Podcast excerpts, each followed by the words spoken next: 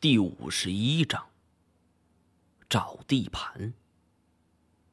大自然是绝对公平的，它赋予了每个生灵活下去与竞争的机会。所有生物都在把握这个机会，形成了彼此之间的非主动性依存，通常我们称之为食物链。而制霸食物链的顶端者都有着一种天然习性。画地盘，这种地盘概念深入每一个掠食者的骨髓。在东北广袤的白山黑水之间，能够称之为制霸食物链顶端的，我想就只有两种生物了：棕熊与东北虎。这两个就像是足球界的梅西与 C 罗，永远无法判断出孰强孰弱。但假设他们狭路相逢。往往就只有两种结果：要么互相忌惮，远远避开；要么就一决高下，至死方休。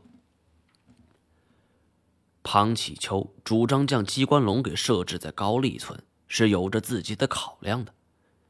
因为按照我们之前的测算，高丽村也处于杀人棕熊的势力范围。如此嚣张的棕熊，是绝不允许其他生物存在的。所以高丽村是一个非常合适的地点，因为棕熊会主动的找上门来，他要清理闯入者。事不宜迟，我们是抓紧时间前往了高丽村。姚警官随后送来一些设备，因为村子里差不多已经搬空了，东北虎再来的话，也可能找不到什么吃的了。所以半路上，我们买了半身猪肉做饵，这个是用来吸引东北虎的。另外还准备一大罐蜂蜜，挂在铁笼的启动机关上，这个是用来吸引棕熊的。我们如此之做，其实也很冒险。万一棕熊没有出现，东北虎却来了，我们损失半身猪肉不说，可没准儿还得被当做甜点给吃掉。为了安全起见，我们特意选择了一处高耸的屋子。这一带地形相对安全，东北虎想跳上来也没那么容易。姚警官准备了几个夜视望远镜，我们密切关注着周围的动向。夜幕渐渐降临，温度陡然之间就低了下来。不过几分钟的时间，手脚已经冻得不听使唤了。这今晚这不会都不来吧？这我还等着看戏呢。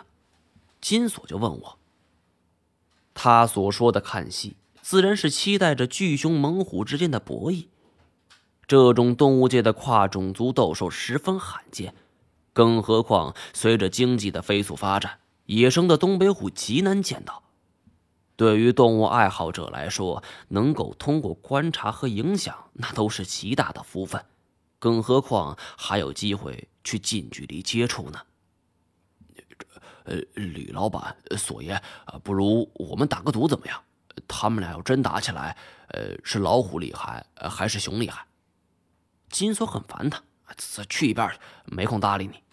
他就转头问我：“那这猫爷，你觉得谁赢的几率大一些？”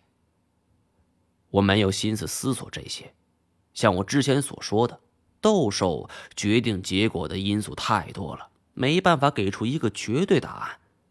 何况自然界之中，这食草动物反杀食肉动物的例子也比比皆是，不能一言盖之。相比于好奇的金锁，姚警官则更关心这个计划的成败。庞老、一毛，这个计划能成功吗？我们为什么不选择在野外？他们同时出现在村里的概率太低了吧？庞启秋举着望远镜，全神贯注的观察着。小张，你跟姚警官解释一下。首先，我们可以肯定的是，这一带有老虎出没。老虎为什么要进村子？是因为它在野外没有食物来源，这才冒险进入村子里边。老虎上次在村里尝到了甜头，这一次肯定会再来的。咱们挂的那半扇猪肉就是最好的诱饵。姚警官有所担心，但是万一老虎来了，熊没来呢？呵，那就只能算我们倒霉了。姚警官，这猪肉钱你局里能报销吗？我乍然说出这么一句，姚警官愣了愣，也笑了。天气是越来越冷了，我们在屋顶上瑟瑟发抖。金锁更是不知从哪儿找出来一双被子裹在身上，但是还是于事无补。东北的风像是刮骨钢刀一样的苍劲，刺进骨头一般的冷。我总算知道为什么东北有“猫冬”一说了，因为这种冷那不是一般人能够忍受的，就连姚警官这种土生土长的本地人都忍不住鼻涕直流。去屋里睡会儿吧。太前突然来了一句。我强打着精神，张嘴打了一个哈欠。说实话，确实有点困了，不过也睡不着。话音未落，安老三望着望远镜的手突然就抖了起来。来了，来了！一听他语气是低声急促，我们几人是齐刷刷的调转方向，全都看向那边。就在村子的北边，只见那进村口的方向出现了一个熟悉的身影。他不是东北虎，而是那头巨大的棕熊。